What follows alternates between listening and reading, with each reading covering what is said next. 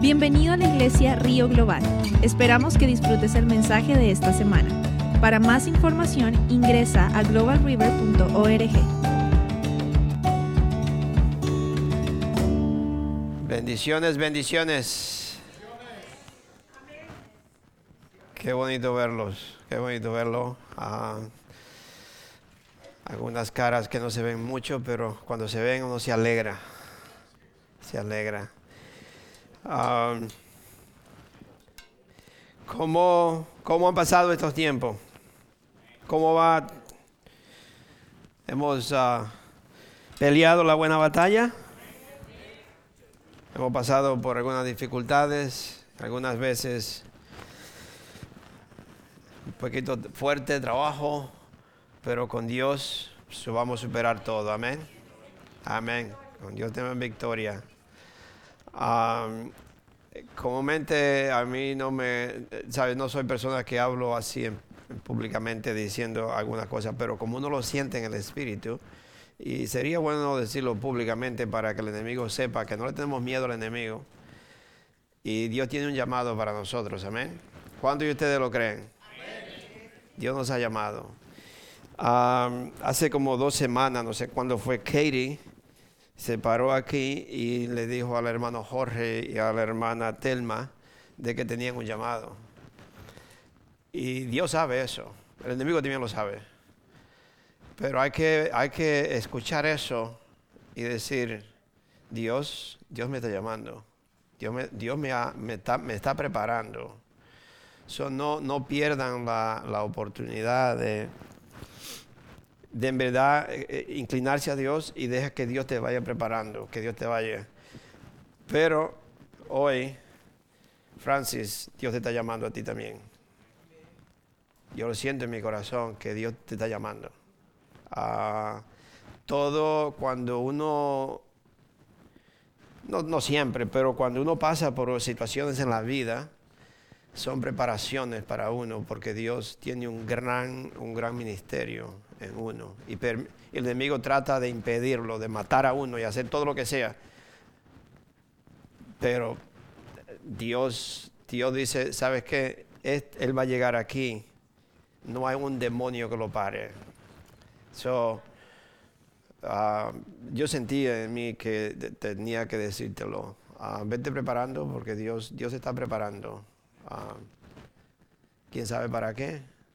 Pero yo te veo con un micrófono en la mano. Thank you, Jesus. vamos a orar, vamos a, a, Primera de Corintios 15, del, del 50 al 58. Padre Santo, gracias Señor por esta, esta palabra que tú tienes para nosotros.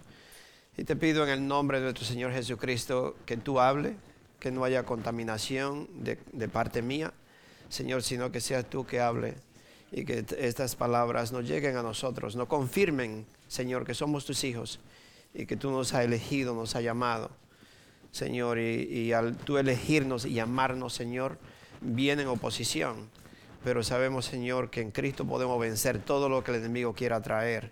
Y seguimos adelante, seguimos sirviendo, seguimos, Señor, peleando la buena batalla, como lo dice tu palabra.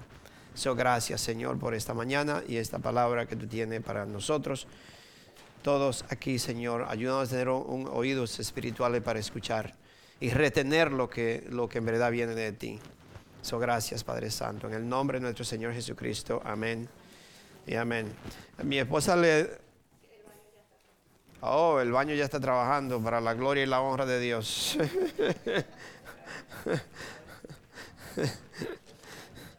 Amén.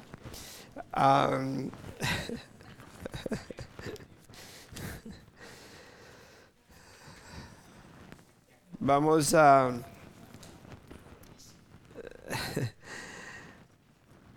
La, mi esposa le dio, le, da los versículos o parte de, los versículos bíblicos, algunos quizás no sé si lo tienen todo, y también para que puedan escribir algo, escribir un pensamiento, cómo el Señor te está hablando, si te da tiempo a escribir. Yo soy muy lento para escribir, algunas veces si quiero tomar notas cuando alguien está predicando me pierdo. pero si puedes tomar notas, si puedes escribir algo y acordarte o llevarte los versículos llevarse los versículos para la casa, para que lo lean, lo verifiquen. Siempre eso es muy bueno, yo siempre le he dicho. Ah, no porque usted venga a la iglesia de Global River y el pastor William esté predicando, usted cree todo lo que yo le digo. Vaya a la casa y verifique. Vaya a la casa, mire la palabra de Dios, a ver si es cierto. ¿Ok? Ah, yo no me estoy, eh, eh, me estoy, como dice, poniendo a un lado y diga, cuando usted vaya a un lugar, verifique. No, no, cuando usted venga a la iglesia de Global River, ya sea la iglesia hispana como la americana, es muy bueno que usted tenga los textos bíblicos y usted diga, yo quiero ver si es cierto lo que el pastor dijo. Porque yo me puedo equivocar. Y yo le dije una vez, mucho tiempo atrás, una hermana aquí ah, llamó a mi esposa y le dijo, el pastor se equivocó en tal parte. Y yo le, di las gracias eh, eh, públicamente. Le dije, muchísimas gracias, hermana, porque eso es bueno. ¿Sabe? Si yo me equivoco y ustedes están aquí y son hijos espirituales de nosotros y son hijos de Dios, usted busca un versículo y le dice, esto no fue lo que el pastor dijo, esto no lo dice aquí. Entonces, es bueno para mí. Amén. Y si ustedes también lo hacen y yo no le digo nada, no está bien. Yo tengo que decirle, ¿sabe qué? Esto no está bien. Amén. Eso es, eso es de parte y parte. necesitamos unos a los otros. ahí tienen todos los versículos, creo casi todos, para que ustedes lo verifiquen en la casa y lo puedan leer. Entonces quiero, quiero leerle una porción de, de 2 de Corintios 15, del 50 al 58. Thank you, Jesus. Perdón, perdón, primera de Corintios. ¿Dije segunda? Oh, no, no, primera de Corintios, I'm sorry. Primera de Corintios, lo que ustedes tienen ahí, primera de Corintios 15. Amén, amén, gloria a Dios. Del 50 al 58. Primera de Corintios 50, 58. Dice, les declaro, hermanos, que el cuerpo mortal no puede heredar el reino de Dios ni lo corruptible puede heredar lo incorruptible. Fíjense bien en el misterio que les voy a revelar. Fíjense bien en, el misterio le que les voy a revelar. No todos moriremos, pero todos seremos transformados. En un instante, en un abrir y cerrar de ojos al toque final de la trompeta. Pues sonará la trompeta y los muertos resucitarán con un cuerpo incorruptible y nosotros seremos transformados. Eso Pablo dice que ese es un misterio que nos está revelando. Porque lo corruptible tiene que revestirse de lo incorruptible y lo mortal de lo inmortalidad, de inmortalidad. Cuando lo corruptible se reviste de lo corruptible, cuando lo corruptible se reviste de, de lo incorruptible y lo mortal de inmortalidad, entonces se cumplirá lo que está escrito. La muerte ha sido devorada por la victoria. La muerte ha sido, ha sido devorada por la victoria.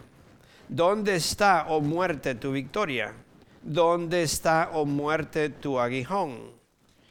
El aguijón de la muerte es el pecado y el poder del, del pecado es la ley. Pero gracias a Dios que nos da la victoria por medio de nuestro Señor Jesucristo.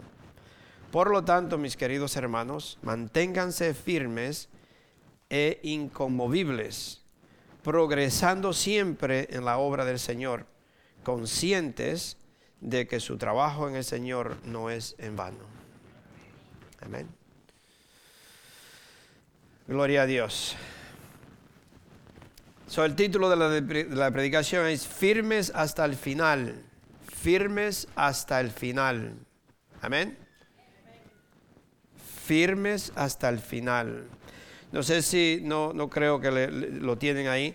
¿Se acuerdan cuando Pablo le escribió a su hijo Timoteo y le dijo, ya se llegó el tiempo de mi partida? Ya se llegó el tiempo de mi partida, pero me he mantenido firme, me he mantenido en la fe. eso es lo, lo, que tenemos que, cuando se llegue el tiempo de nosotros partir de eso, cómo yo me mantuve. me mantuve firme, me mantuve en la fe, puse mi confianza en Dios. Y Pablo dice, y me espera ahora la corona de justicia. Otra palabra, la corona de justicia es que yo he sido justificado y he hecho lo que Dios me mandó a hacer. He, vivido como Dios manda, como Dios me ha dicho que viva. yo creo que le dije allí hace, varios domingos, algunas veces se nos olvida, yo sé que yo le pregunté esto, ¿por qué venimos a la iglesia? So, nosotros como hijos de Dios, como creyentes de la palabra de Dios, venimos a la iglesia o nos reunimos en la iglesia con un solo propósito. Venimos a la iglesia con un solo propósito. ¿Y cuál es ese propósito? Es de venir a adorar a Dios. No venimos con ningún otro propósito. No venimos aquí para, para venimos a adorar a Dios. Si usted viene con otro propósito, usted está en el lugar equivocado.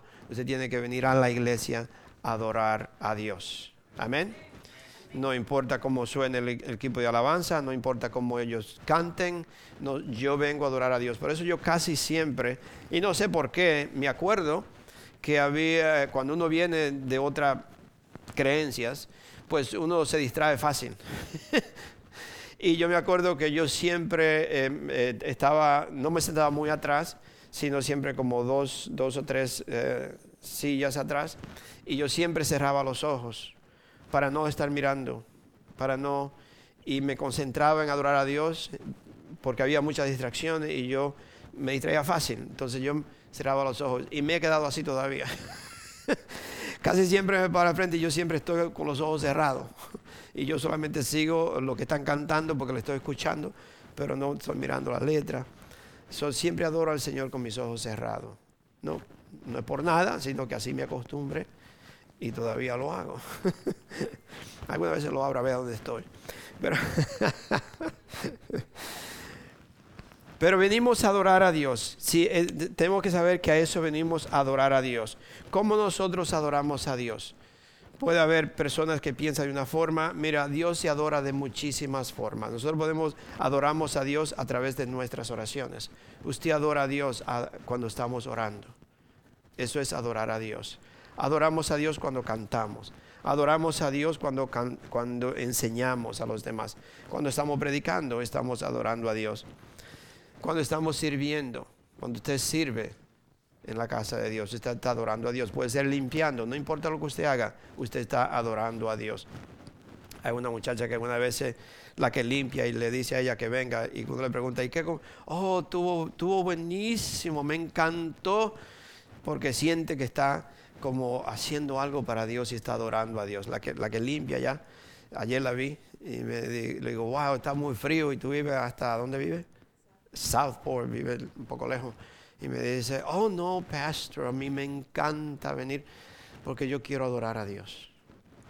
hasta limpiando usted adora a Dios.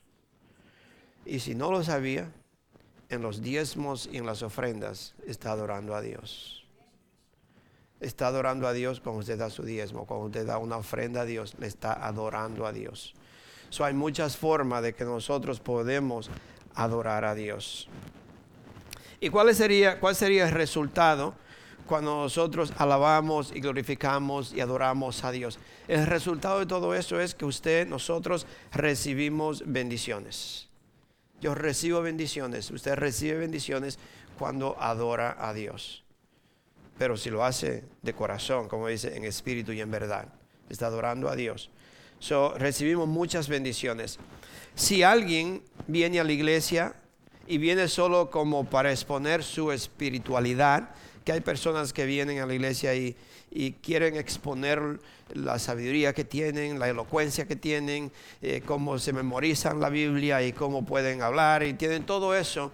Cuando personas vienen con, esa, con ese espíritu, eh, ellos mismos se roban las bendiciones que Dios tiene para ellos. No, no pueden recibir y a la misma vez le quitan las bendiciones a otras personas.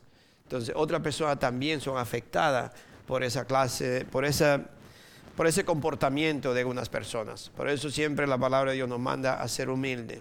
Hay personas que vienen a la iglesia que no tienen la capacidad que usted tiene o que no está al nivel que usted tiene. nosotros tenemos que estar conscientes de que yo no puedo venir a la iglesia y exponer que yo soy un famoso espiritual y que todo me lo sé. No, tenemos que estar conscientes de que no venimos a la iglesia a exponer mi espiritualidad. Y esa persona se pierde la bendición, pero hace que otras personas también se la pierdan. Venimos a honrarlo a Él. Ese es el propósito de venir. Si usted va a cantar, usted viene a honrar a Dios. Usted viene a alabar a Dios. Si usted viene y ora, usted viene a adorar y alabar a Dios. Si venimos a la iglesia, venimos a adorar y alabar a Dios. Solamente a Él. No estamos aquí. Nunca hemos, no, creo que todos pensamos igual. No venimos aquí para inflarle o, el, el, el orgullo a alguien. No, nosotros venimos aquí a adorar a Dios. No venimos tampoco a manipular al visitante. A mí no me gusta, yo se lo he dicho varias veces, no quiero que nosotros vamos a decir, oh, venga para Global River, porque Global River es la iglesia mejor que hay en Wilmington y aquí usted va a recibir esto y usted va a recibir aquello. No, no, no, no, nosotros no queremos manipular a nadie. El Espíritu Santo que lo traiga le invitamos, le puede decir, mira, esta es la iglesia yo me congrego, gloria a Dios, me encanta mi iglesia, pero tú vas donde el Espíritu Santo te lleve. Si tú quieres venir, aquí es que yo me, aquí que yo me congrego. Pero no manipular a nadie, eso no, no, no es de Dios. Nosotros tenemos que dejar que sea el Espíritu Santo que traiga a las personas que Él quiere venir, que quiere que estén aquí. ¿Ok? So, yo siempre, ustedes me escuchan que siempre lo digo y no lo digo en forma también engañosa, sino que es de corazón que se lo digo. Nosotros no estamos aquí para manipular a nadie. La persona que venga viene porque en verdad quiere buscar de Dios y adorar a Dios. No porque yo le voy a ofrecer algo que, no tengo, ni la iglesia le va a dar algo que tampoco puede dar. Amén. Gloria a Dios. So, eso fue como, como una introducción que yo quería darle antes de, decirle o empezar con la predicación, que por qué nosotros estamos firmes o estar firmes hasta el final. Y yo le quería también decir que nosotros tenemos, viviremos con Cristo. Entonces vamos a estar firmes hasta el final y vamos a vivir con Cristo. Amén. Vamos a vivir con Cristo, si nos mantenemos firmes hasta el final. Y yo quiero, tengo varios, y no sé si le voy a tener tiempo de leerlos todos, pero en Hechos 13 es para verificar que Cristo está vivo. Amén. En Hechos 13. Entonces, siempre acuérdese que si está escrito, yo no tengo el por qué dudarlo. Si está escrito, por eso Jesucristo le dijo al enemigo, está escrito. Si está en la Biblia, yo no tengo el por qué cuestionarlo si lo dice, yo lo creo. Por eso fue que yo le dije cuando nosotros, cuando Dios nos llamó a nosotros y yo me convertí o, pude entender inmediatamente que yo leí en la Biblia, yo no tengo que preguntarlo si está escrito, es porque es cierto.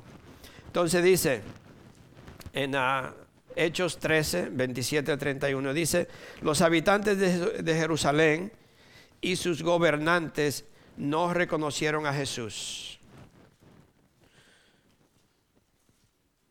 Los habitantes de Jerusalén y sus gobernantes no reconocieron a Jesús. Qué triste, mi hermano.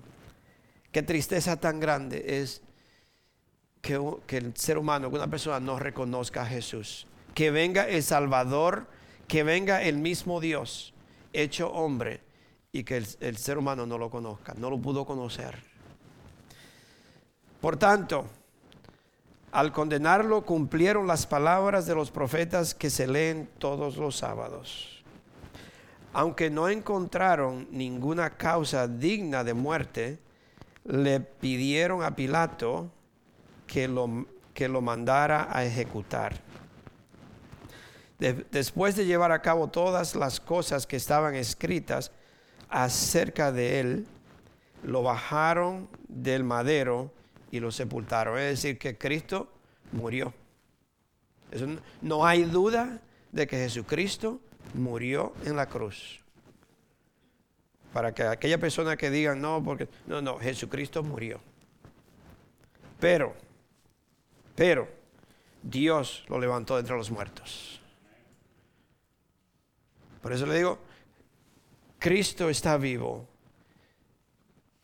si nosotros mantenemos firme hasta el final, nosotros vamos a estar con Él, vamos a vivir con Él, o estamos ya desde ahora, nosotros estamos viviendo con Él porque ya somos cristianos, ya hemos hecho una, confesión de fe, de que le aceptamos como nuestro Señor y Salvador, que acepto que Él es el Hijo de Dios, que murió en la cruz, que perdonó todos mis pecados, Él es mi Señor y mi Salvador, ya desde ahora yo estoy viviendo una eternidad. Ustedes están viviendo una eternidad.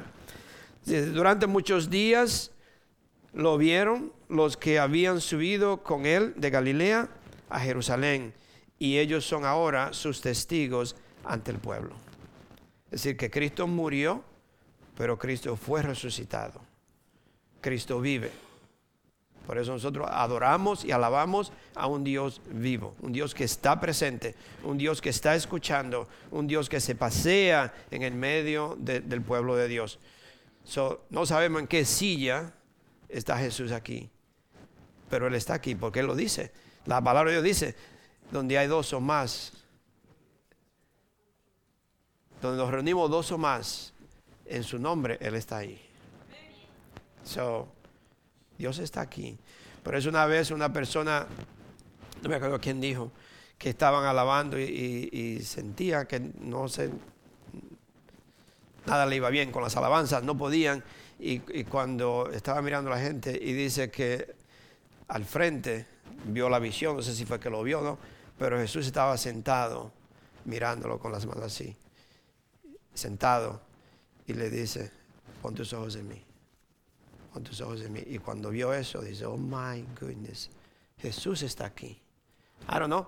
Él decía que, vio a Jesús sentado en la, en la silla al frente con la mano, con la mano así.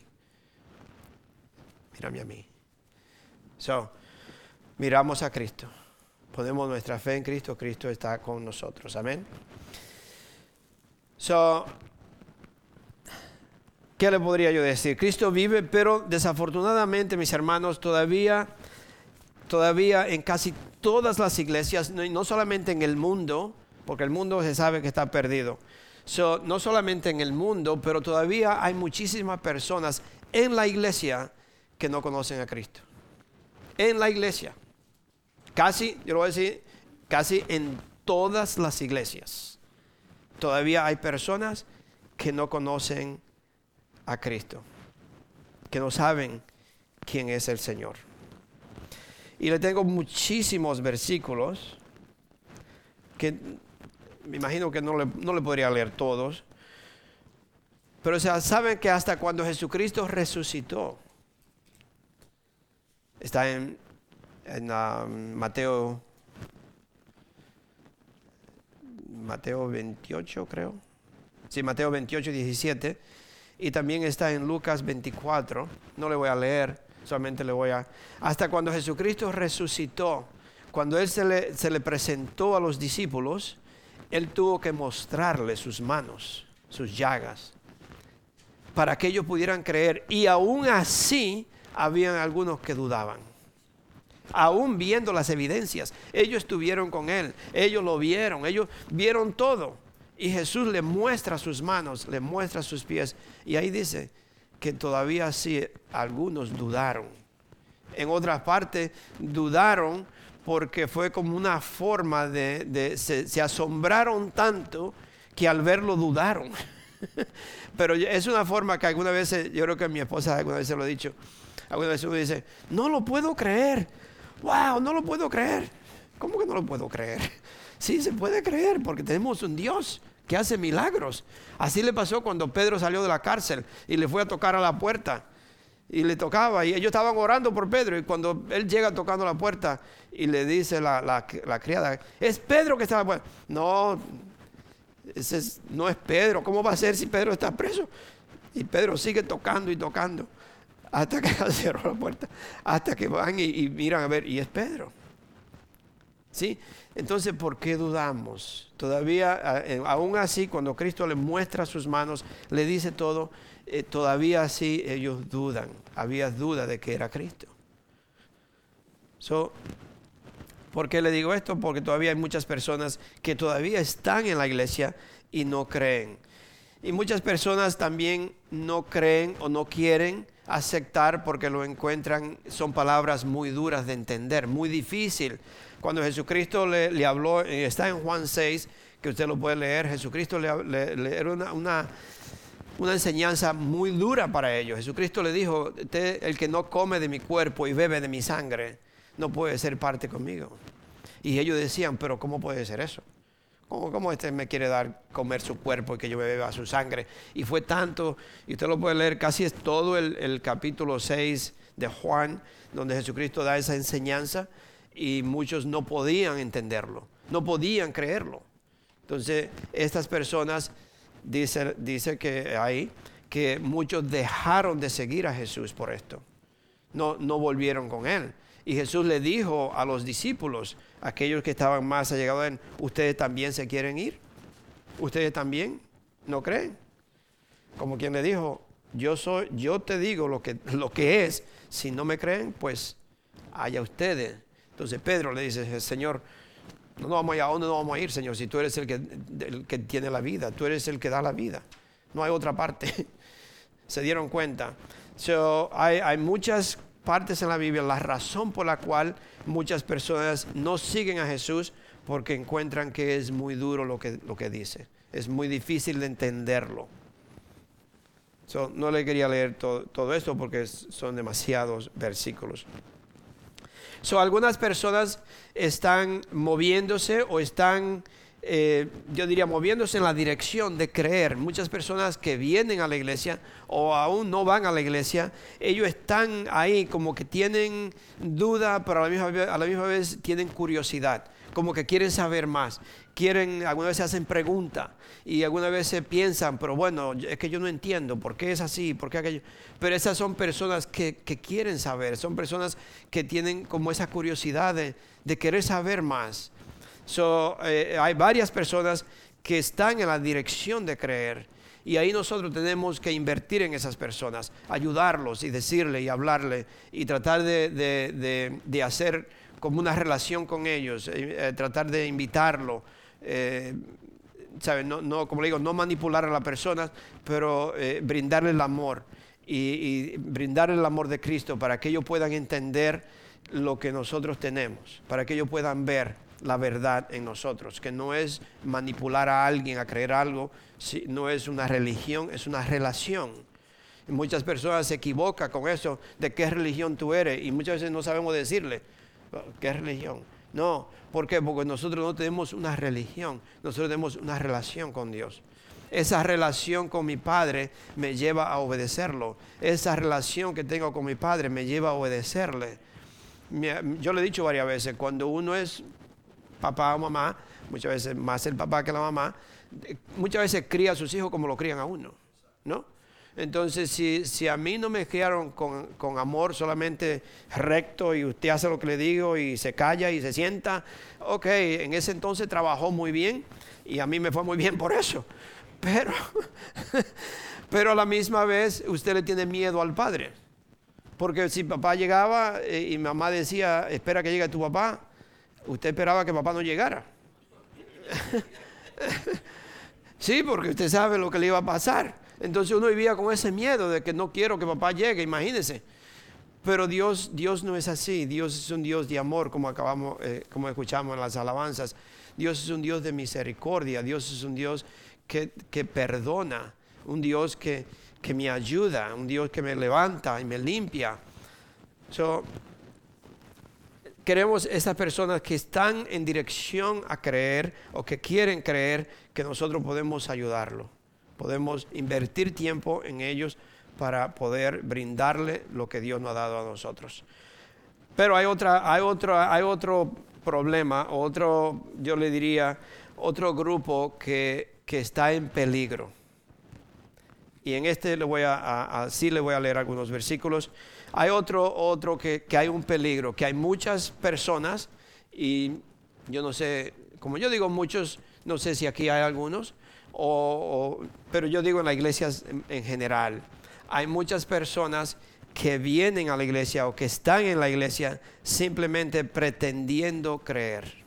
Pretenden que están creyendo, están viviendo doble vida y vienen a la iglesia a pretender que son cristianos o que están, que están en verdad, que han creído en verdad. Ese sí que es un peligro muy grande. yo se lo advierto a ustedes y a todos, a quien sea. Eso es un peligro grandísimo, mis hermanos. Eso como dice, como dice un refrán, es jugar a la, a la ruleta Rusia, ¿cómo se dice? Russian, Russian roulette, rusa, rusa, uh, Russian roulette en inglés. rusa, la, la, ¿cómo dice? ¿Ruleta rusa? Rusa. Rusa, rusa. Yo dije rosa, yo dije rusa. Uh, so, si uno viene a la iglesia y está pretendiendo ser cristiano, ese es un peligro. Un peligro. Yo tuve un sueño y quiero, quiero comunicarle esto. El, domingo pasado, yo tuve un sueño que me ha hecho pensar mucho. Y por eso lo, voy a compartir. Y también le voy a leer el, salmo que el Señor me dio en el sueño. Y el sueño no era Anyway, estábamos en un lugar de había mucha gente y parece que todos nos conocíamos, pero yo no conocía a nadie, eh, eh, como dice, ah, físicamente, es decir, que no era nadie que yo conociera de la iglesia, de aquí, ¿no? pero como que en el sueño todos nos conocíamos. Y hicieron una prueba con dos, con dos hombres pero no era una prueba como, como para ver algo, sino una prueba verdadera. Hicieron una prueba de verdad. Y, y venían dos hombres, uno era bajito y otro más alto. El más bajito tenía hasta una, una, una sombrero, pero de eso que no tienen eso para adelante, sino como que es redondo.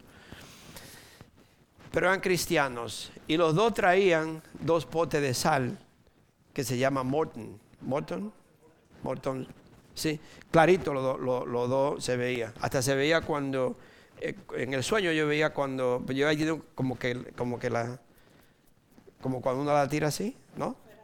Ajá, como si fuera lloviendo así. el Morton tiene ese, retrato ahí, la, la sal. Era clarito que llevaban esa, esos dos sal, así. Y para la sorpresa de todos, la, cosa era a ver quién negó a Cristo. En el sueño fue eso. Estas dos personas lo pasaban al frente de todos y llevaban las dos salas así y para ver para quién ustedes creen que negó a Cristo. Y para la sorpresa de todo lo que estábamos, fue el que menos creíamos. Que todos, eh, la gente que estábamos ahí, todo el mundo pensó, ¿él fue? ¿Cómo? ¿Él? como que para, fue como algo increíble. ¿Cómo pudiera ser él? Que él negó a Cristo. Y no solo eso, llevaba una sonrisa. Como que, como que lo había hecho con mucho gusto. Ajá, ¿sabe? Fue bueno para él que le, habían, que él había negado a Cristo. Y todos nos quedamos sorprendidos. Él, como alguien que uno no se imagina quién es. Y ahí, en el mismo sueño, Dios me da, veo, Dios, en el sueño yo veo un número, 1600. El 1600.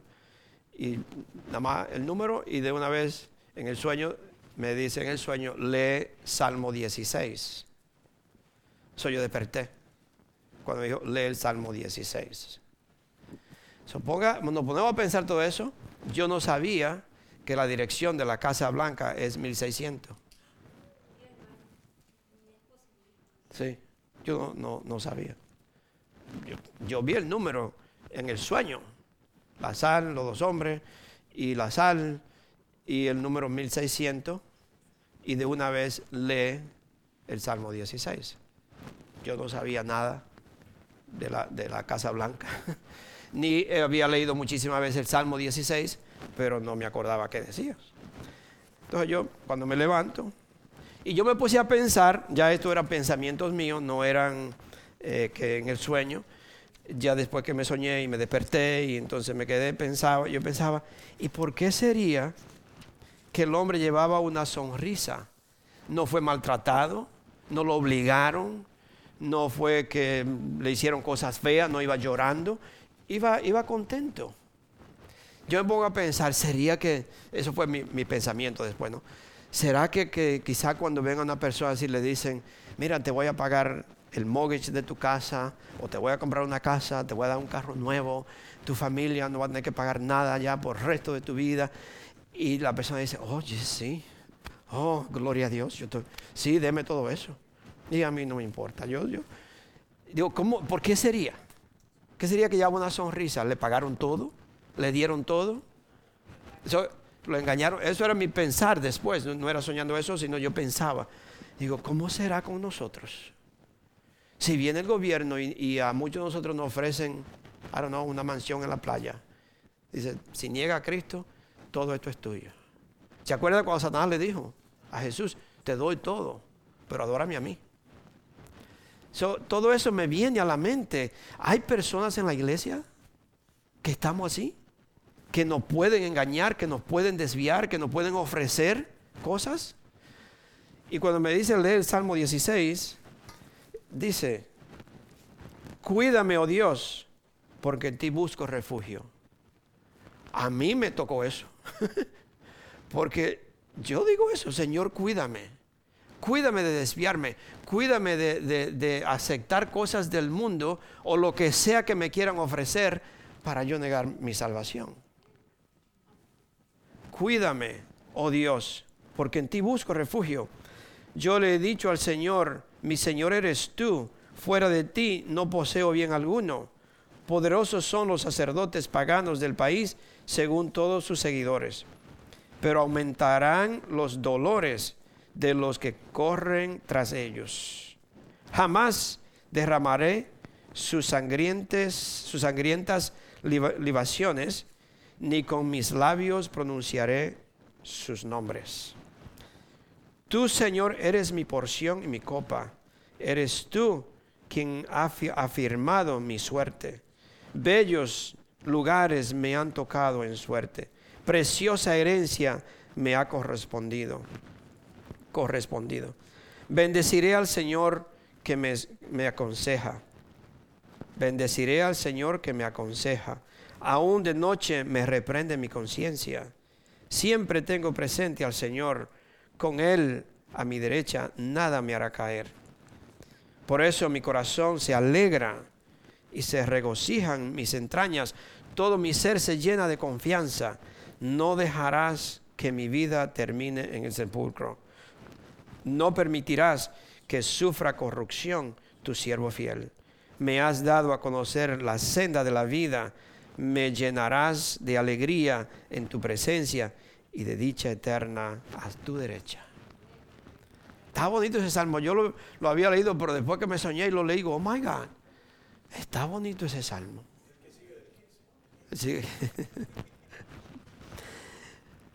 mis hermanos, la, la pregunta, como le digo, es, tenemos que estar firmes hasta el final, porque nosotros vamos a vivir con Él.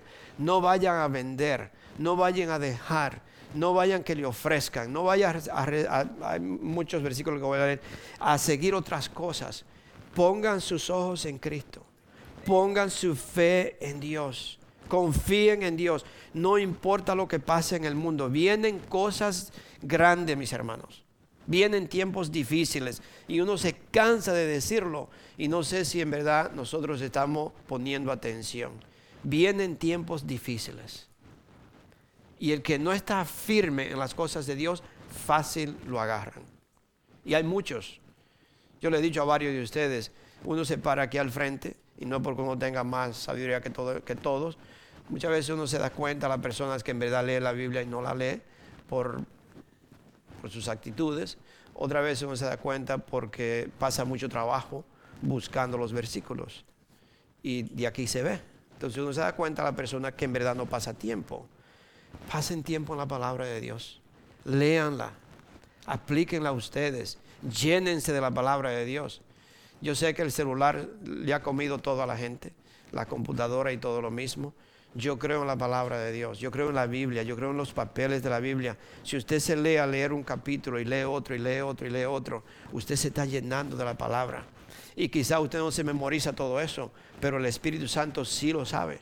Y usted lo tiene dentro. El día que usted menos espera, si en un aprieto, en algo que está muy difícil, usted va, va a salir la palabra de Dios.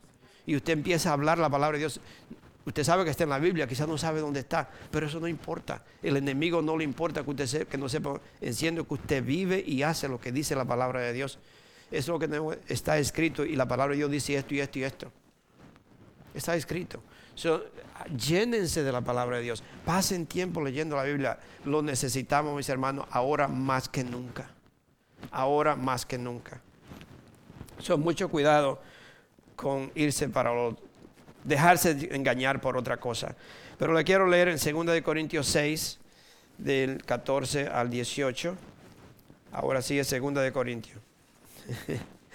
2 de Corintios 6 del capítulo 6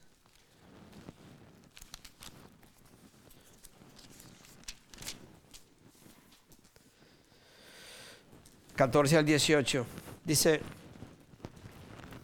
no formen junta con los incrédulos.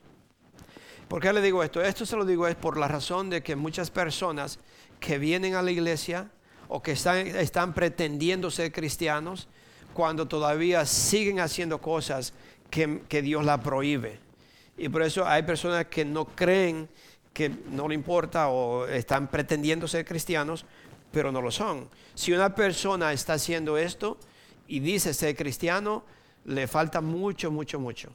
Tiene, tiene que en verdad pedirle a Dios que te ayude a cambiar esta situación, a arreglarla, porque, porque el enemigo te va a hacer, te va a hacer. Dice, no formen junta con los incrédulos.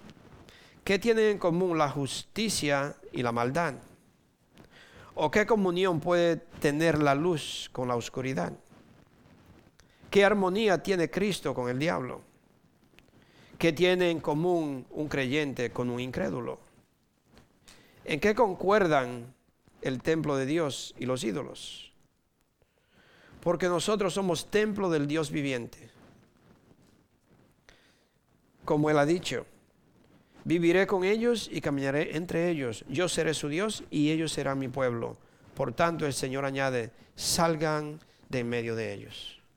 Nosotros no podemos andar en las dos cosas. Nosotros no si somos cristianos, tenemos que leer la palabra de Dios y decir, Dios no me permite esta clase de vida. Dios no me permite que yo me comporte de esta forma. Dios no me permite que yo hable así. Dios no me permite que yo trate a mi esposo así o que yo trate a mi esposa así o a mis hijos. Lo que sea. Busquen en la palabra de Dios. Dios no nos permite eso. Somos hijos de Dios. Y yo tengo que representar a Dios en mi casa, en el trabajo, en la iglesia, donde quiera que voy. Yo tengo que acordarme, yo soy un hijo de Dios. Yo soy un hijo de Dios. porque si no la gente va a pensar que usted es, es un va y viene o es hipócrita. Mira, tú dices que tú vas a la iglesia, pero mira cómo habla. Mira que tú vas a la iglesia, pero mira lo que hiciste. Mira que tú vas a la iglesia, pero mira cómo vive. Entonces, eso trae un mal testimonio para Dios. Eso daña la reputación de Dios. Eso daña la reputación del cristiano. Eso hace daño a las iglesias, no importa qué iglesia usted vaya. Y por eso hay muchísima gente que hoy en día no quieren no quieren nada. Entonces dicen, no, para que yo voy a ser cristiano si todos todo, ustedes son hipócritas. Eso no se ve bien, porque usted está deshonrando a Dios. Eso, eso, ¿sabes? Son cosas que tenemos que pensarla. Son personas así, mejor decir que no son nada, que no son cristianos, porque dice la palabra de Dios, Jesucristo le dijo a los fariseos, ustedes dicen que ven, mejor hubiera sido que digan que no ven nada. Pero como dice que ven, ahora el pecado va a ser, la, condenación va a ser peor todavía, o lo que, la consecuencia va a ser peor, porque dicen que saben, dicen que ven. También en Primera de Juan 2, Primera de Juan, capítulo 2, del 15 al 17. Todo esto, mis hermanos, no es, no es condenación para ustedes ni, para mí, sino son advertencias que Dios nos está dando porque Dios quiere que seamos hijos que, que en verdad vamos a llegar hasta el final, vamos a permanecernos firmes porque vienen tiempos difíciles donde nosotros vamos a tener que en verdad pararnos firmes. Yo eso se lo he dicho muchísimas veces.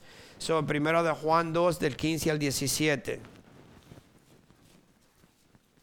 No amen al mundo ni nada de lo que hay en él. No amen al mundo ni nada de lo que hay en él. Si alguien ama al mundo, no tiene el amor del Padre.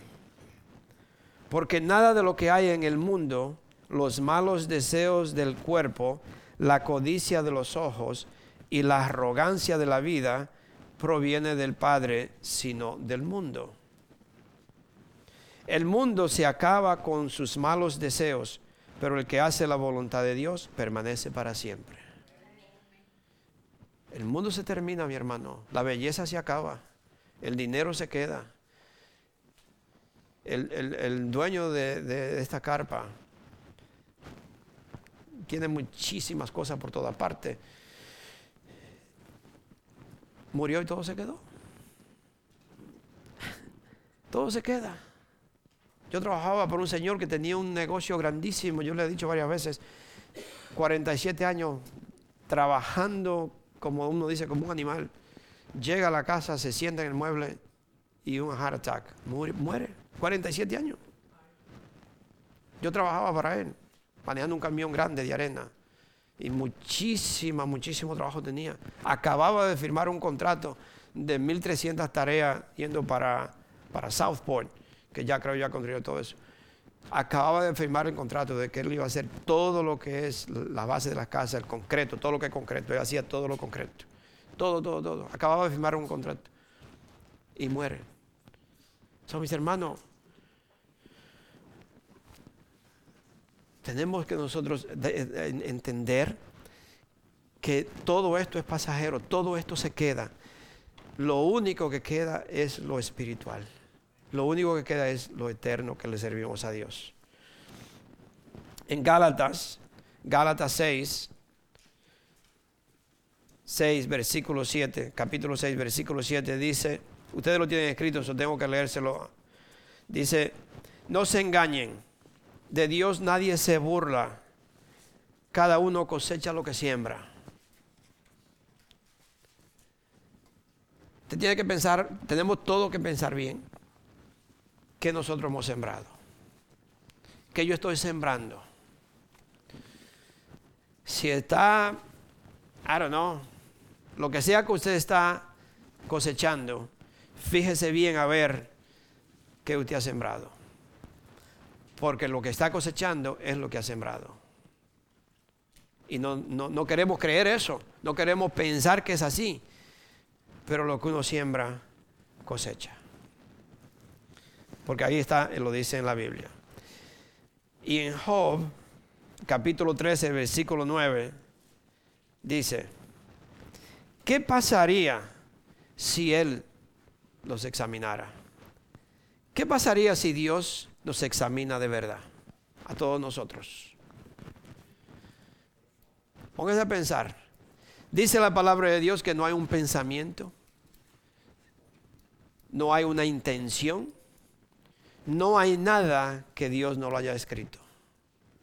Entonces no hay forma de esconderse, no hay forma de manipular a Dios, no hay forma que yo me le pueda escapar. Dios conoce los pensamientos y las intenciones del corazón del ser humano. No hay nada oculto para Dios. ¿Qué pasaría si Él nos examinara? ¿Podríamos nosotros engañarlo a Él? ¿Cómo se engaña a la gente? ¿Podríamos engañar a Dios como uno puede engañar a la gente? O uno mismo se engaña. Uno mismo cree cosas, la cree, pero uno mismo se está engañando. So, todo póngalo a prueba con la palabra de Dios. Todo usted lo pone a prueba. Tiene que pasar la prueba a través de la palabra de Dios y decir, Señor, sondea mi corazón. ¿En verdad yo estoy haciendo lo que tú me dices que yo haga o son mis deseos? ¿en verdad yo estoy haciendo lo que tú me estás mandando a hacer? ¿O es mi propia opiniones, mi propia sabiduría? Porque todo lo que uno hace, si no concuerda o, no es Dios que me está diciendo que lo haga, yo estoy mal, no importa. Usted puede ir a ayudar a una persona pobre y es una buena obra, algo bueno que está haciendo, pero Dios lo mandó. Ahí es, ahí es, me mandó Dios. Una vez, yo le he dicho varias veces, una vez cuando nosotros estábamos empezando, mi esposa y yo, en la iglesia, una señora que ustedes no la conocen, pero no sé si todavía vive, se llama Shirley Deffendorf. Muy, muy, una señora como muy entregada, siempre oraba, ya una señora grande, yo diría de, en ese entonces unos 70 años. Y, no, y, las oficinas estaban allá y mi, y esposa y yo estábamos empezando, no teníamos nada, ni oficina ni nada, solamente empezando. Y ella no estaba en la oficina y sale de la oficina del pastor, que era otro, otro pastor en ese entonces, pastor Steve. Sale, sale y, no conocía, entonces me dice, voy a orar por ustedes. Yo me sorprendí porque yo no sabía orar, ni yo todavía estaba, como dice, no muy... y ella oraba como hablándonos. Eh, la oración de ella siempre era como que estaba hablando. Pero nunca se me olvida. Ella me dijo, ustedes van a estar very, very busy. Ustedes van a estar muy ocupados. Y dice, pero tengan mucho cuidado, porque algunas cosas que ustedes van a hacer son para Dios y otras son de Dios. No nos explicó nada.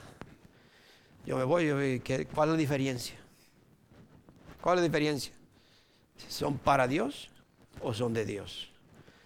Cuando son para Dios, usted está ayudando a Dios. Usted está haciendo cosas que parecen buenas, pero Dios no me dijo que la hiciera. Son buenas, pero Dios no me dijo que la hiciera. Pero cuando Dios me dice que la haga, Dios provee todo y Dios es glorificado. Cuando yo lo hago sin que Dios me diga que lo haga, me glorifican a mí. Me miran a mí. Ay, el pastor sí es bueno. Uh, el pastor sí hace. Y el pastor hizo aquello. Me gano yo todos los aplausos. Sí, sí. Pero cuando Dios me manda, yo no tengo que recibir una gracia, yo no tengo que recibir nada. Si me da la gracia, digo, dale gracias a Dios que Dios me mandó a darte esto. Dale gracias a Dios porque Dios sabe dónde tú estás, pero no yo. So, me acuerdo, nunca se me olvida esa señora que nos dijo así, van a hacer cosas para Dios y cosas que vienen de Dios. Son mucho cuidado, mis hermanos, porque uno puede creer que está haciendo las cosas, uh, yo soy, yo visito los presos, yo voy al hospital, yo le doy a los pobres y yo ofrendo aquí, yo ofrendo allí. Dios le dijo que lo hiciera. O lo está haciendo por emociones. Todo eso, mis hermanos, yo se lo digo porque vienen tiempos difíciles y usted cree que está haciendo las cosas bien y las está haciendo totalmente en contra de lo que Dios dice. Yo soy pastor, yo se lo estoy diciendo de corazón. Yo no quiero manipular a nadie y ustedes me conocen. Yo no quiero manipular a nadie. Yo vengo a la iglesia a decir lo que Dios nos está diciendo. Al cuerpo de Dios, a ustedes que son como hijos para nosotros, mucho cuidado. ¿Qué pasaría si nos examinaría? En Hebreos 10, 31 dice, Hebreos 10, el 31 dice, terrible cosa es caer en las manos del Dios vivo. Terrible cosa es caer en las manos del Dios vivo. En otras palabras, si yo ando pretendiendo ser una cosa y soy otra, yo estoy burlándome de Dios. Yo estoy haciendo cosas sabiendo que no están bien, pero yo no me importa. Terrible cosa, mi hermano, es caer en las manos de un Dios vivo. Mucho cuidado. Nosotros tenemos, como le dije, un Dios vivo, el cual usted o nosotros le podemos confiar toda mi vida, toda mi vida, todo lo que tengo, todo, todo, mis hijos, mi vida, mi dinero, mi casa, mi carro, todo yo se lo puedo confiar a Dios. Todo es de Él, nada es mío, todo es de Dios. Yo le puedo confiar mi vida toda a Dios. Cuando usted confía en Él, usted tiene una vida eterna. Cuando yo confío en Dios y yo confío mi vida a Él, tengo fe en Él, yo tengo vida eterna. Pastor, ¿dónde está eso? Porque yo lo quiero ver. Vamos a Juan 5:24. Juan 5:24. Acuérdense que lo, usted tiene todos los versículos y, es bueno que usted lo, lo verifique, que usted lo busque. Juan 5, 24.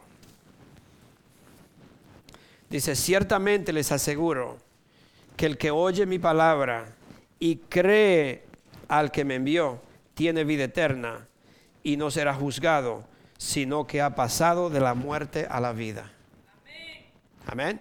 Eso no es, no es que, que va, sino que todo el que cree en Dios, que mandó a su Hijo a redimir mi vida, si yo creo en Él y confío en Él y tengo esa fe en Él, yo no seré juzgado y yo he pasado de la muerte a la vida. Por eso le dije, ya nosotros tenemos vida eterna. Nosotros vamos a vivir con Cristo, sino para, vamos a permanecer firme y mantenernos en la fe, porque viene el tiempo que muchas personas lo pueden negar. ¿Y por qué lo niegan? Porque nunca estuvieron firmes porque nunca en verdad lo aceptaron como Señor y Salvador y al no estar firme en esa creencia, no será muy fácil, pero muchos serán engañados, muchos se van a, desviar. Muchas personas en los tiempos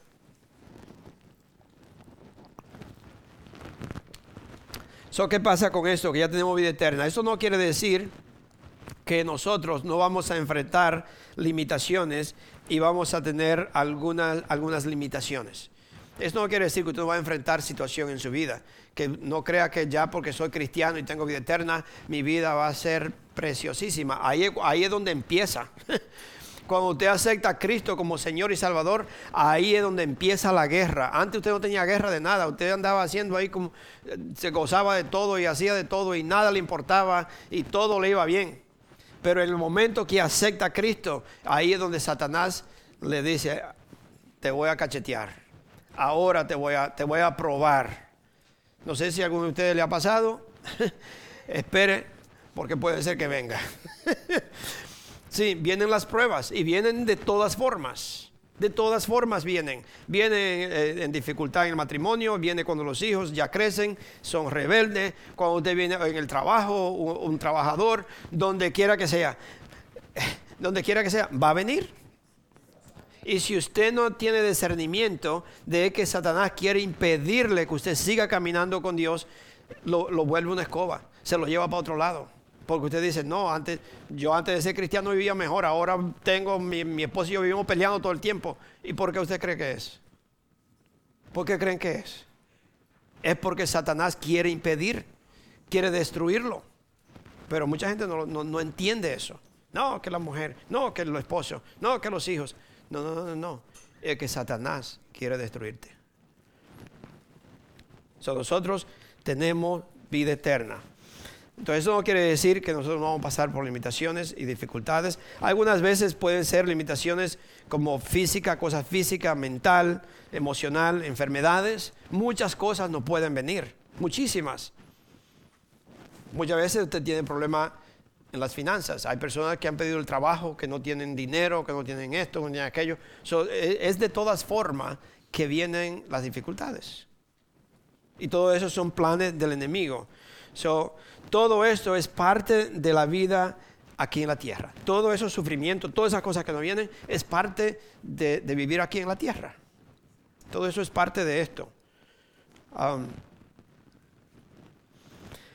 Pero si nosotros confiamos en Dios, Dios nos da la fuerza para vivir con todas esas limitaciones.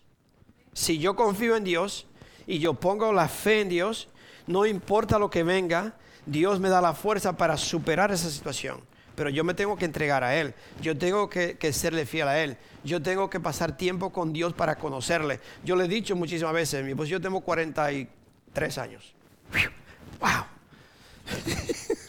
no me equivoqué. 43 años y vamos para 44. So, yo puedo casi seguro que conozco a mi esposa hasta como camina. Una vez me, equivoqué en Nueva York porque no, no tenía mucho tiempo de casado todavía. La confundí con otra señora.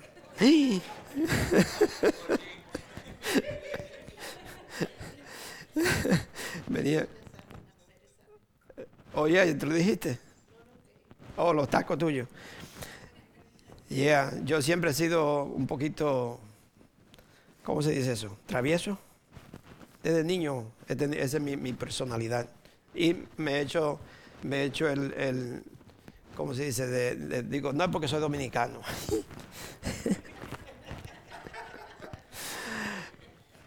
Pero estaba, vivíamos en un apartamento grande en Nueva York y bueno, muchos, muchos apartamentos, una cosa grande.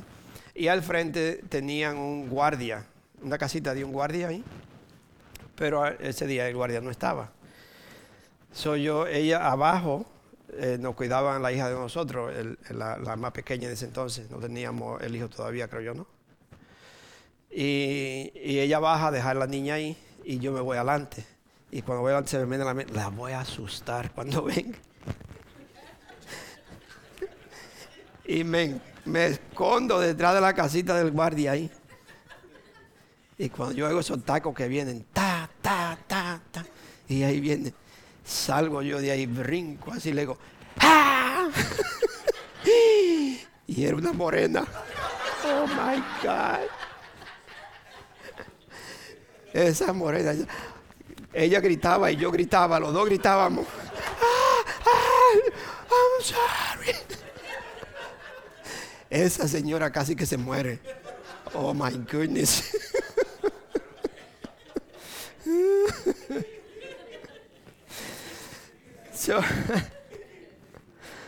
oh my God. ¿Por qué le digo todo eso? Que para ustedes me hacen desviar. ah, so hay que tener mucho, mucho cuidado. ¿Por qué le estaba diciendo todas esas cosas? ¿Ah?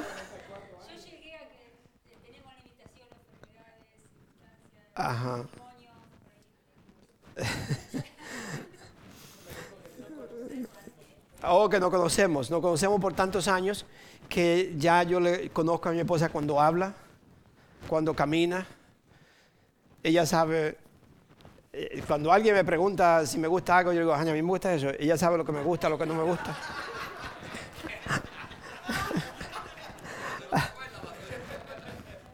No, a mí hay cosas que sí, pero otra cosa que eh, me, me compra hasta las medias. A mí, eh, todo. Es decir, que, que ya uno se conoce. Entonces, ¿cómo yo, cómo yo, cómo esa, esa relación se creó, cómo se creó, se, se creó, cómo se creó esa relación o esa, ese entendimiento? Pasando tiempo juntos, comunicándonos, hablándonos. Eh, Por eso yo siempre he dicho que muchas veces la gente piensa, pensaba que mi, mi, apellido era Nilsa. No, mi apellido es Ureña. Porque siempre decía Willy Nilsa. no conocen así. Yo quisiera que todos ustedes se conocieran igual, que fuera igual. Cuando mencionan a uno, mencionan al otro. ¿Sabe? Que no fuera uno, que no fueran eh, dos personas, sino uno solo. Jorge y Telma. Francis y Verónica. ¿Sabe? Que, que siempre sea una pareja bonita, que todo el mundo lo conozca por los dos. Amén. Eso. Entonces, al, crear esa relación con Dios, yo puedo eh, saber y, escuchar la voz de Dios y entender lo que Dios quiere que yo haga. Porque yo tengo una relación con Él y yo sé cuando Él me habla. Eso Pablo dice en Filipenses 4, 11 al 13. no le pude dar el susto a mi esposa. ¿Ah?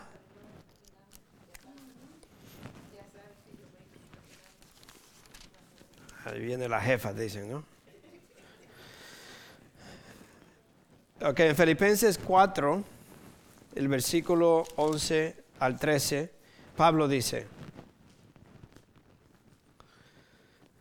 No digo esto, Pablo está diciendo, dice, no digo esto porque esté necesitado, pues he aprendido a estar satisfecho en cualquier situación.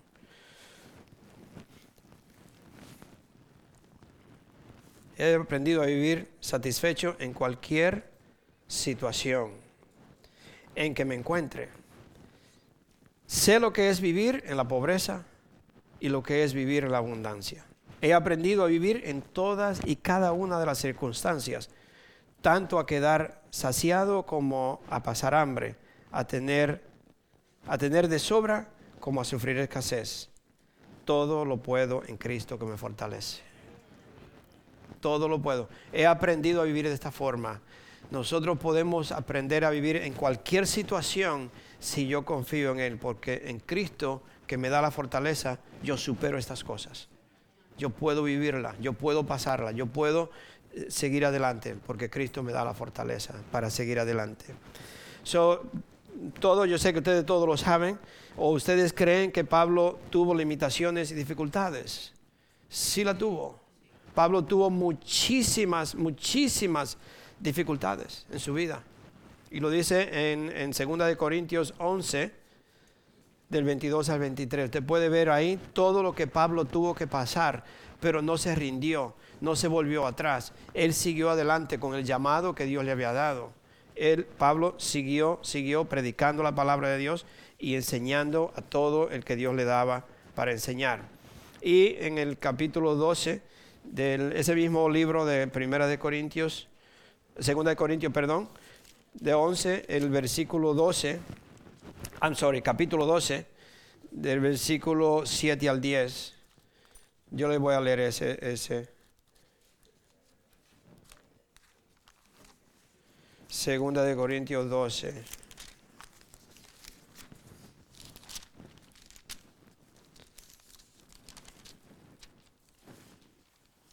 De 7 al 10 dice, Pablo tuvo una visión y por eso dice todo esto, porque tuvo una visión, él fue al cielo y vio cosas que no, Dios no le permitió compartírsela a los seres humanos.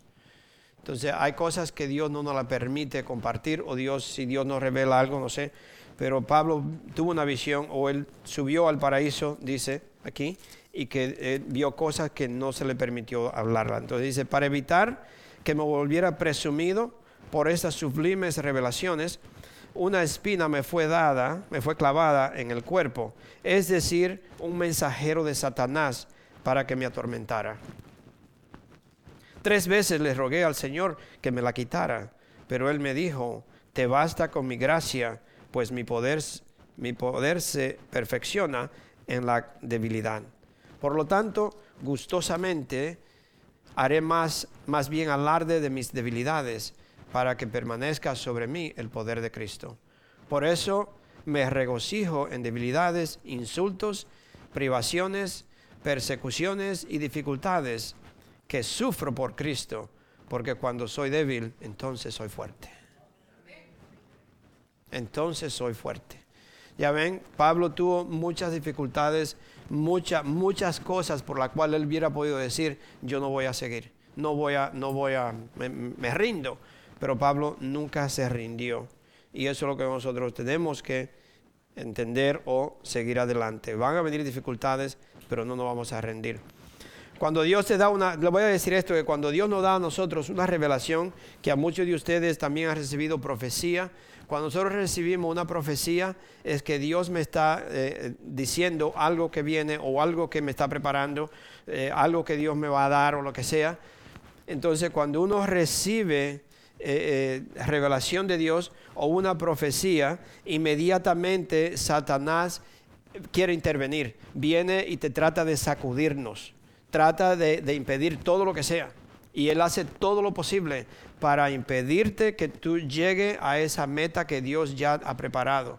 Y todo eso Dios también lo permite porque Satanás no tiene poder sobre Dios. Entonces Dios lo ve, Dios sabe, pero Dios lo permite porque es una preparación para mí. Por eso las dificultades de la vida son buenas, porque me están mostrando si soy débil o soy fuerte. ¿Me va a, me va a hacer fuerte o me va a hacer regresar? Una de las dos. Entonces Dios, Dios sabe lo que va a pasar y Dios lo permite para que yo me dé cuenta. Por eso algunas personas que, que incluso estuve hablando con alguien ayer o antier, el lunes, no, ¿cuándo fue? el viernes el viernes. Estoy hablando con alguien y él siempre está diciendo cosas y yo le digo, mira, ¿tú te has chequeado tú? Porque lo primero que te tiene que chequear es tú mismo. Dios permite todo esto para que tú te veas a ti mismo y, y veas las debilidades que hay en ti. Porque si tú no sabes las debilidades que hay en ti, ¿cómo tú vas a cambiar? Entonces Dios permite que alguien te ofenda para que vea que a ti te falta mucho. Y si es un cristiano que te ofende, otro, otro cristiano que se dice cristiano, la palabra de Dios dice que es doble filo. Entonces no está bien que aquella persona insulte a alguien siendo cristiano. Pero la, la palabra de Dios lo va a también dar convicción a él. Pero mi reacción me va, va a identificar si en verdad yo he crecido, sí o no. Entonces, mi reacción me dice quién soy o si yo estoy ya maduro. Entonces, Dios lo permite para que yo pueda madurar, para que yo pueda en verdad ser un siervo fiel a Él, un siervo firme. So, mis hermanos, cuando vienen problemas a su vida, no le voy a decir que usted le da gracias a Dios por los problemas y dame más problemas, Señor, porque qué problema bueno. No hay ningún problema bueno. no, pero usted le da gracias a Dios que Dios me está, me está mostrando algo en mí que todavía me falta cambiar. Si usted se enoja fácil, usted falta tener más amor. Pídale a Dios amor y le va a dar persona muy difícil de amar. Para que aprenda. Sí, porque si me trae una persona fácil de amar, ok. ¿Qué voy a aprender? Nada. ¿No? Entonces Dios me da cosas difíciles para que yo aprenda, para que yo vaya aprendiendo. ¿Ok? So, vamos a pasar por dificultades. Satanás siempre te va a probar. Va a ver si te atreves a revelar o a decir o hacer lo que Dios te ha hecho que diga. O hacer lo que Dios te dijo que haga. Dios, eh, Satanás te va a impedir y te va, te va, como dice, a retar. Va a ver si te atreves a hacer esto. Y empieza a traer problemas quizá con los hijos. O se enferma uno, o se enferma aquello, o, se, o tiene problemas en la casa, o lo que sea, pierde el trabajo, o lo que fuera. Satanás va a decir, va a ver si te atreves. Y Dios lo permite para ver si en verdad yo confío en Él, si en verdad yo tengo fe en Dios y creo lo que Él me dijo que hiciera. Dios lo permite, es por eso. Es por eso que Dios lo permite, es para que yo ponga la fe en Él, la confianza en Él y yo diga, no, pero Dios dijo, está escrito, Jesús, Él lo dijo. So, no importa lo que esté pasando, si Dios me dijo, esto va a suceder, yo tengo que hacer esto. So, pero Satanás va a traer y Dios lo permite para que yo sepa o para que yo ponga la fe y la confianza en Dios. Por eso, por eso es que Dios lo permite eso. So, él quiere sacudirlo. Vemos que él lo hizo con Job, el capítulo 1, capítulo 1 y 2. También lo hizo con Pedro en Lucas 22. ¿Se acuerda cuando le dijo, Satanás ha pedido zarandearte, pero yo he orado por ti? Cuando tú salgas de ahí, ayuda a tus hermanos. ¿Ok? Te lo puede leer en Lucas 22, 31, 34. También él lo hizo con Jesús al tentar a Jesús en Lucas 4. ¿Se acuerda que le, quiso tentarlo con todo? Si eres el Hijo de Dios, pruébalo. Eso es una cosa que siempre cuando una persona viene a Cristo, inmediatamente Satanás te quiere involucrar eh, en una confusión de que no eres salvo, de que no eres cristiano, porque mira todavía lo que está pensando y mira lo que quería decir y mira lo que dijiste. Y cuando viene a ver, lo, vuelve a uno ahí todo un relajo, haciéndole que si, si eres cierto que eres cristiano, ¿por qué eres así? ¿Por qué hiciste esto? ¿No? Entonces con Jesús hizo lo mismo. Si es cierto que eres el Hijo de Dios, pruébalo. A esto, a aquello Jesús le dijo, está escrito. Dios lo dijo, yo soy. no, tenía que por qué darle, mostrarle. So, el enemigo hace eso mismo, como le digo, con todas las personas que se convierten a él. De una vez, de una vez quiere traer confusión. Si, si, no, te, si no te amarra con, toda esa, con todas esas mentiras, con toda esa clase de, de mentiras que trae de que tú no eres, de que no esto, que aquello, entonces te, trata de agarrar o involucrarte en otra cosa que es las enseñanzas. Te trata de involucrar con muchas enseñanzas para enredar a uno y confundirlo a uno. Por eso es que un cristiano tiene que tener mucho discernimiento y no involucrarse en muchas doctrinas o clases de enseñanzas porque puede ser que el enemigo te enreda. Mantente en la palabra de Dios, lee la palabra de Dios y mantente en lo que, lo que dice la palabra de Dios, no leyendo un libro de esto, un libro de aquello, para ver qué dice, aquel que dice, porque muchas veces eso lo que te va a hacer es confundirte y te hace desviar. So, Satanás te quiere involucrar en todas esas cosas para enredarte. Y aquí hay muchísimos versículos que ustedes lo tienen, y no, no le voy a leer, pero quiero terminarle con Hebreos 12. So, todo esto, mis hermanos, es para que ustedes no se dejen engañar con las cosas del mundo. Todo lo que, lo que hemos escuchado hoy y lo que Dios quiere es que ustedes se, permanezcan firmes hasta el final. Ustedes tienen vida eterna, no dejen que el enemigo los engañe, no se dejen engañar por las cosas del mundo, ya sea televisión, ya sea el, famoso teléfono y toda la red social, toda la locura que hay, todo lo que sea, el trabajo, esto, aquello, lo que me ofrezcan y esto y aquello, no se dejen engañar. Satanás está haciendo todo para evitar que los hijos de Dios se congreguen no se dejen de congregar. Le quiero leer en Hebreos 12 del 1 al 3.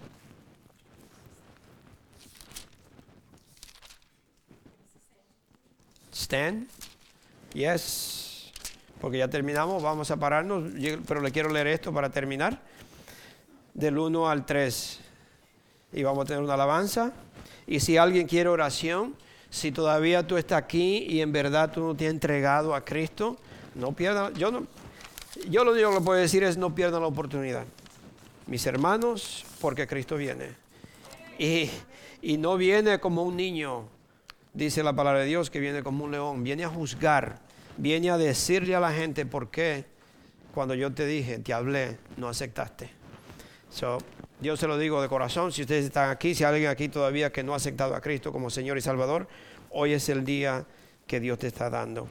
Dice en Hebreo 1, Hebreo 12, versículo 1 y 3. Dice, por tanto, también nosotros que estamos rodeados de una multitud de, tan grande de testigos, despojémonos del lastre que nos estorba, en especial del pecado que nos asedia, y corramos con perseverancia la carrera que tenemos por delante.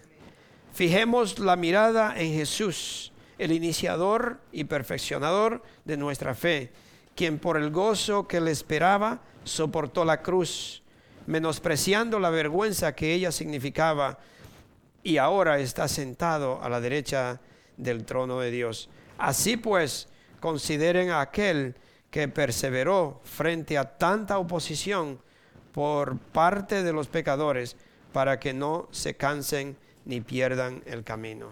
Consideren lo que Jesucristo tuvo que pasar. Amén. Amén. El ánimo. Y no pierden el ánimo. Ok, no pierden el camino también. Gloria a Dios. Bueno, Padre Santo, gracias Señor por este día. Gracias Señor por esta palabra. Yo te pido Señor que cada uno de nosotros como hijos tuyos, Señor, cada uno tiene que rendir cuentas individualmente. Señor, y que cada uno de estos tus hijos entienda que que eh, tenemos que adorarte, tenemos que alabarte, tenemos que buscarte, tenemos que, participar, Señor, en, estar en tus caminos. So, ayúdanos, Señor, a discernir cuando el enemigo me trae una confusión, una trampa, Señor, que yo diga, no, esto no es de Dios, yo no hablo de esa forma, yo no me comporto de esta forma, yo soy un hijo de Dios. So, gracias, Padre Santo, bendice a tus hijos, Señor, mis hermanos en Cristo, nuestros hijos espirituales, cuida su corazón, cuida su mente, Señor, bendícelos, Señor. Gracias, gracias, Padre Santo. En el nombre de nuestro Señor Jesucristo. Amén. Amén. Vamos a escuchar esta alabanza.